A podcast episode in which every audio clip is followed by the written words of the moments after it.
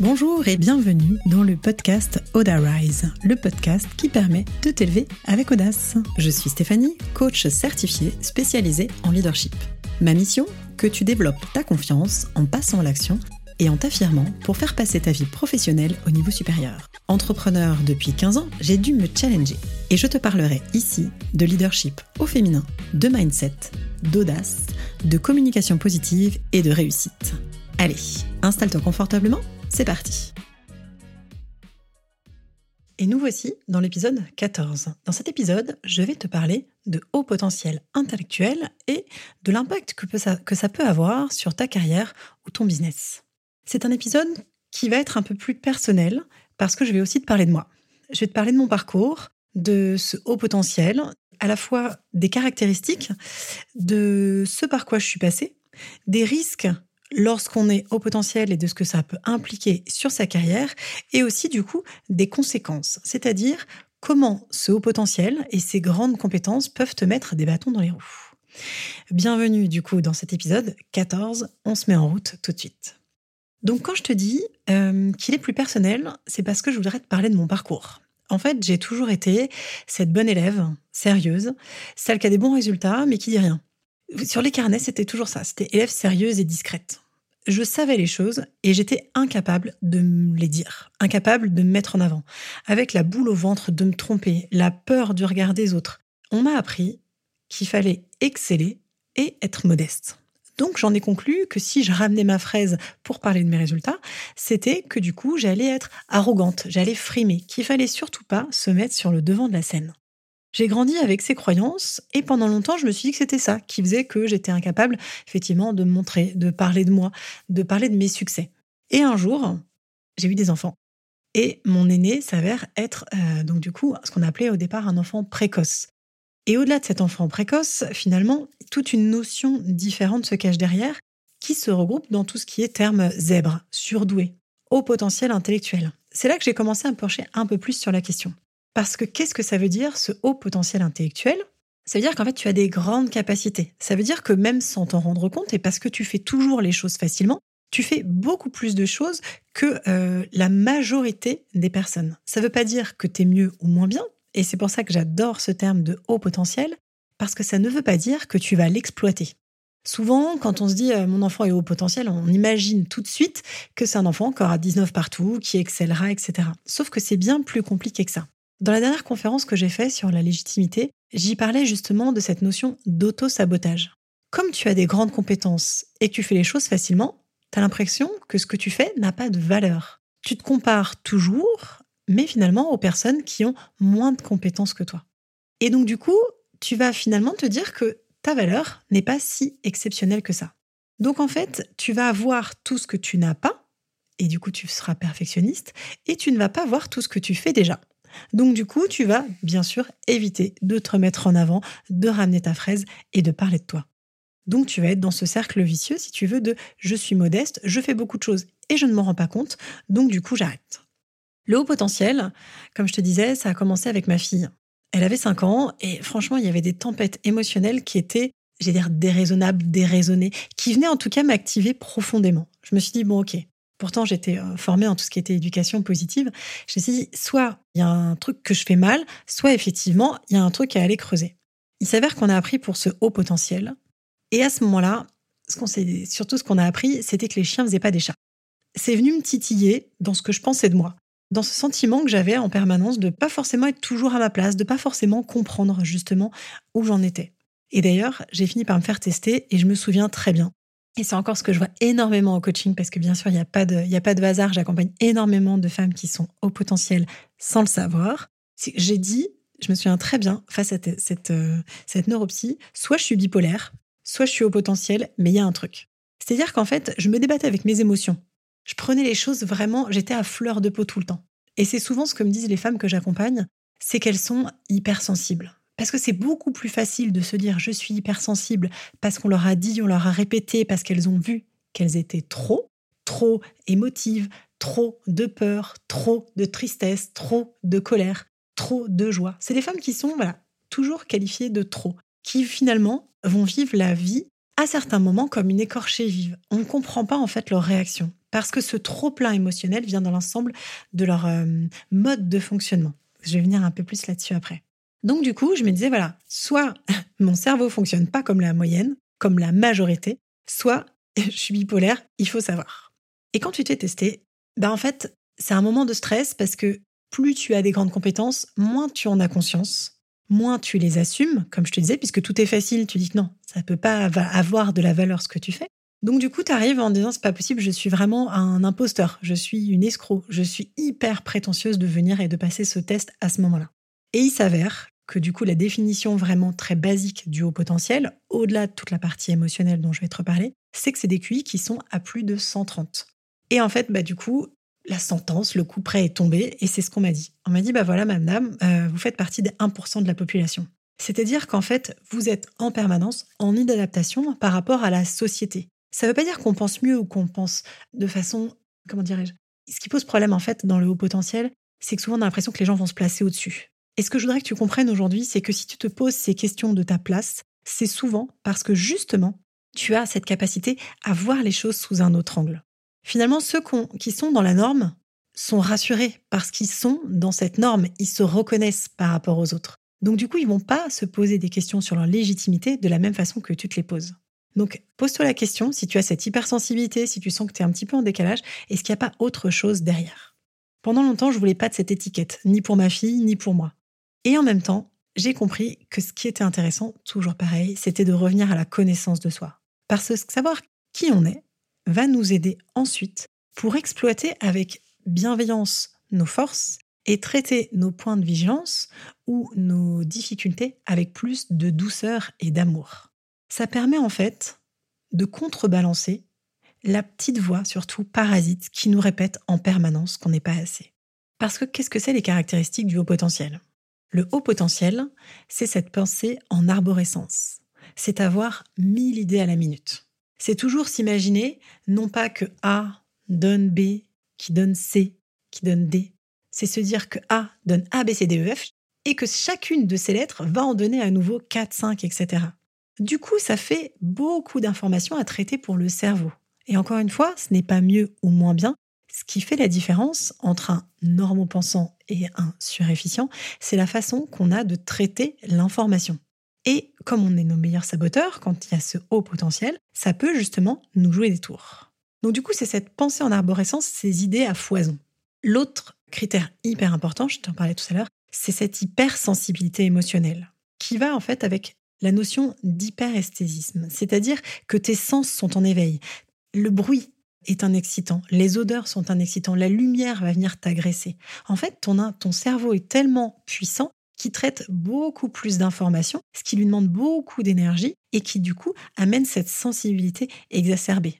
Typiquement, moi j'avais remarqué chez ma fille de 5 ans, c'était les chaussettes qui la grattaient, les étiquettes, les trucs qui étaient pas bien mis, pas serrés, etc. Tu vois, c'est ça. C'est en fait, tu es avec trop d'informations en permanence qu'il va falloir apprendre à canaliser si tu veux pas devenir ton, ta pire ennemie ou ton saboteur principal, que ce soit dans ta vie perso ou dans ta vie pro. Parce qu'en fait, si tu veux, l'autre caractéristique, c'est cette analyse et cette perception du monde. Ce besoin, si tu veux, de sens en permanence, cette caisse de sens, pourquoi on fait les choses.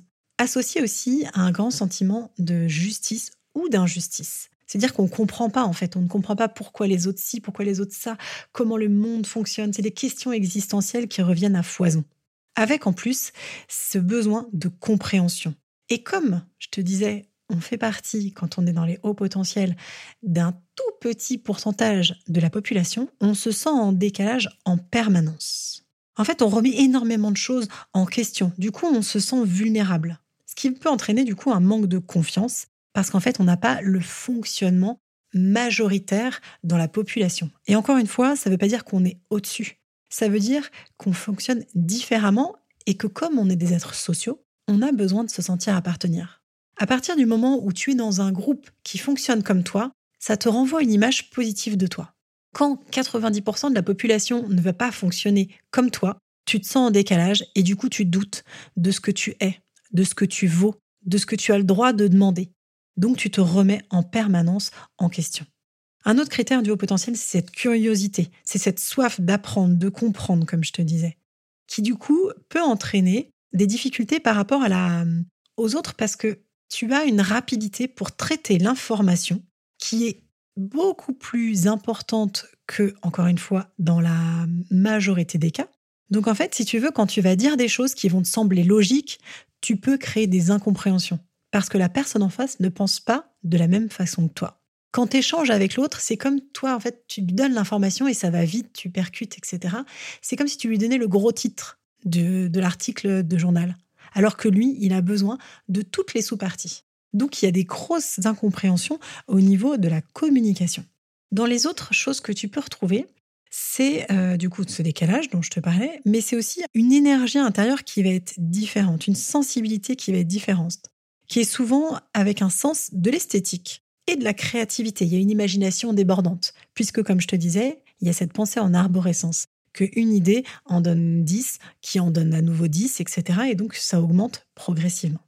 Ce qui est compliqué dans ce haut potentiel, comme je te disais, c'est pas les compétences que tu as, c'est la façon que tu as de les utiliser. Puisque tu as tendance à te dénigrer, à ne pas voir ton potentiel, justement, tu peux le perdre. En fait, il y a deux risques principaux. Soit tu vas surinvestir en te disant il faut que je fasse toujours plus. Et le risque à la longue, c'est l'épuisement. Parce que tu te sens toujours pas légitime. Ou alors, à l'inverse, tu décroches. Tu dis, bah, j'y arriverai jamais. Décidément, je ne rentrerai jamais dans ce moule, dans cette façon de penser. Je serai jamais assez bien. Donc, du coup, je décroche. Donc, soit tu te suradaptes et tu te surinvestis pour arriver à te sentir légitime, ou au contraire, tu abandonnes parce que justement, tu ne te sens pas légitime. Du coup, quels sont les risques? Bah, Le risque principal, ça va être ce perfectionnisme. Puisque tu te dis toujours que tu ne fais pas assez bien, bah, tu vas en faire de plus en plus. Tu vas peaufiner le moindre détail. Tu vas perdre un temps infini pour faire parfaitement. Mais comme tu as un haut niveau d'exigence, tu vas en faire parfaitement dix fois plus que tout le monde. Puisque de toute façon, tu ne vois pas ta valeur, comme je te disais tout à l'heure, tu manques d'estime personnelle. Tu ne te vois pas à ta juste valeur. Tu ne vois pas le niveau de compétence, le niveau de, d'authenticité que tu peux avoir, tu vas toujours avoir l'impression de ne pas être assez. Donc du coup, troisième conséquence, tu manques de confiance. Avec ton hyperactivité cérébrale, tu vas avoir tendance du coup à être plus facilement irritable, plus facilement émotive, plus facilement borderline. Ça, c'était la quatrième. La cinquième, c'est que, comme je te disais tout à l'heure aussi, tu vas rarement te sentir légitime tu vas être vraiment en proie au syndrome de l'imposteur. Pourquoi? Parce qu'en fait, comme tout est facile pour toi, tu ne mesures pas tout ce que tu fais déjà. Et l'autre grande caractéristique, c'est que tu es plus facilement manipulable. Pour toi, il est impensable, avec ton niveau d'empathie et de connexion à l'autre, d'imaginer que les gens puissent être méchants. Et c'est rigolo parce qu'en te le disant, je le sais intellectuellement, mais je suis incapable. S'il y a bien une croyance qui m'accompagne tout le temps, c'est que les gens sont foncièrement gentils. J'ai envie de garder cette croyance parce que pour moi, elle est source de croissance. Et effectivement, je me suis bien rendu compte qu'elle a pu me jouer des tours aussi. Parce que même si mon cerveau de, dire, de surefficient me dit que oui, c'est possible, dans la vraie vie, je me dis qu'il n'y a pas forcément des gens qui sont manipulables, mais plutôt des gens qui sont blessés. Et en fait, le risque de cette pensée-là, c'est justement qu'on profite de soi parce qu'on a des grandes compétences, parce qu'on ne se met pas en avant, et que du coup, bah, ça aide certaines personnes à se valoriser. Donc du coup, on peut se trouver manipulé par toutes ces compétences que l'autre voit en nous et que nous, nous n'exploitons pas. En fait, si tu veux, le risque principal pour moi, et notamment dans ta vie professionnelle, c'est que tu ne manques pas de compétences, mais comme tu ne les vois pas, tu vas te challenger trop, t'épuiser, ou alors abandonner avant même d'avoir commencé. Mon objectif aujourd'hui, c'est de permettre aux femmes qui sont au potentiel de voir leur valeur. Non pas de devenir arrogantes, mais juste d'assumer leurs compétences, leur posture, de prendre la parole, de se mettre en avant, de défendre leur point de vue avec assertivité, avec confiance et assurance. En fait, pour pouvoir avoir une vie professionnelle qui t'épanouit, où tu as de l'impact, des résultats, où tu te sens respecté, à ta place et où tu sais finalement que tu vas aller exploiter tes compétences, c'est une vie professionnelle où tu t'assumes, où tu sais qui tu es, ce que tu vaux. Du coup, en coaching, ce que je fais, c'est que je travaille énormément sur tes croyances, tes peurs et ton mindset, parce que c'est ça qui va faire toute la différence. Parce que le problème du haut potentiel, c'est qu'en fait, on procrastine dans ce manque de légitimité. Alors que les autres se lancent, on a un sentiment, si tu veux, de, de frustration. En fait, on a des envies, mais on se pose tellement de questions qu'on peut rester dans l'inaction. Et ça, ça a été quelque chose de fondamental pour moi, que j'ai compris. Je crois que c'était il y a cinq ans. J'ai fait un voyage à San Francisco, dans un pays, du coup, où euh, mon oncle est parti bosser il y a 20 ans. Et il me disait, mais Stéphanie, en fait, quelles que soient tes compétences, si tu ne te montres pas, personne ne viendra te chercher. Alors que moi, je m'étais toujours dit, OK, je vais beaucoup me former, je vais faire, euh, je vais tout apprendre, je vais tout savoir pour un jour être reconnu. Et j'avais beau lire que la reconnaissance, on devait se la donner, etc. Il n'empêche que quand tu n'as pas les résultats que tu mérites ou que tu attends, ça va jouer sur ta confiance et ton estime. À ce moment-là, ce que j'ai compris, c'était que l'intelligence relationnelle, la mise en lien avec l'autre était aussi importante que les compétences techniques que tu pouvais avoir. Je le répète. Ce qui va faire toute la différence pour exploiter ton potentiel, c'est effectivement la reconnaissance que tu vas t'accorder, mais c'est la place que tu vas prendre. Tu peux avoir toutes les compétences de la Terre, si personne ne le sait, tu n'auras aucun résultat, tu n'auras aucun impact. Que ce soit dans ta vie de salarié ou dans ta vie d'entrepreneur. Ce qui va faire qu'on va te confier des missions, des projets, ce qui va faire que tu vas avoir des clients, ça va être l'assurance que tu vas montrer, la façon que tu auras de te présenter, d'inspirer confiance parce que tu as confiance en toi. C'est là-dessus que je travaille en long, en large et en travers avec les femmes hyper compétentes que je vois en coaching. Et je te challenge en disant hyper compétente parce que souvent, je sais que ce n'est pas ce qu'elles pensent d'elles au départ. Elles viennent en me disant Bon, moi, je suis suiveuse, j'ai un petit peu de mal euh, à défendre mes points de vue, euh, à aller chercher, à me présenter, à parler de moi. Je ne suis pas forcément celle qui parle dans un groupe. Je préfère me taire ou finalement j'explose, je me mets à pleurer. Ce que j'ai compris, c'était qu'en fait, elles ne voyaient pas leurs compétences et elles n'étaient pas capables de prendre position parce qu'elles doutaient d'elles. Donc en fait, c'est tout ce travail sur le doute pour que tu vois ta valeur. Parce qu'en fait, ton sentiment d'injustice est augmenté quand tu vois que tout le monde te double, même si c'est des personnes qui sont moins compétentes. Tu sais injuste parce que tu sais au fond de toi, si tu es honnête avec toi, que tu as des compétences, même si c'est difficile de le dire à votre, même si tu n'as pas appris à les mettre en avant. Donc du coup, c'est travailler justement sur ces doutes, sur prendre conscience de façon certaine de tes compétences et pouvoir apprendre à les utiliser à bon escient pour ne pas t'épuiser dans ce perfectionnisme à outrance, pour arrêter d'en faire toujours plus, arrêter de te répéter que t'es jamais assez. Sortir aussi de la peur de l'échec, c'est-à-dire de ce jugement permanent.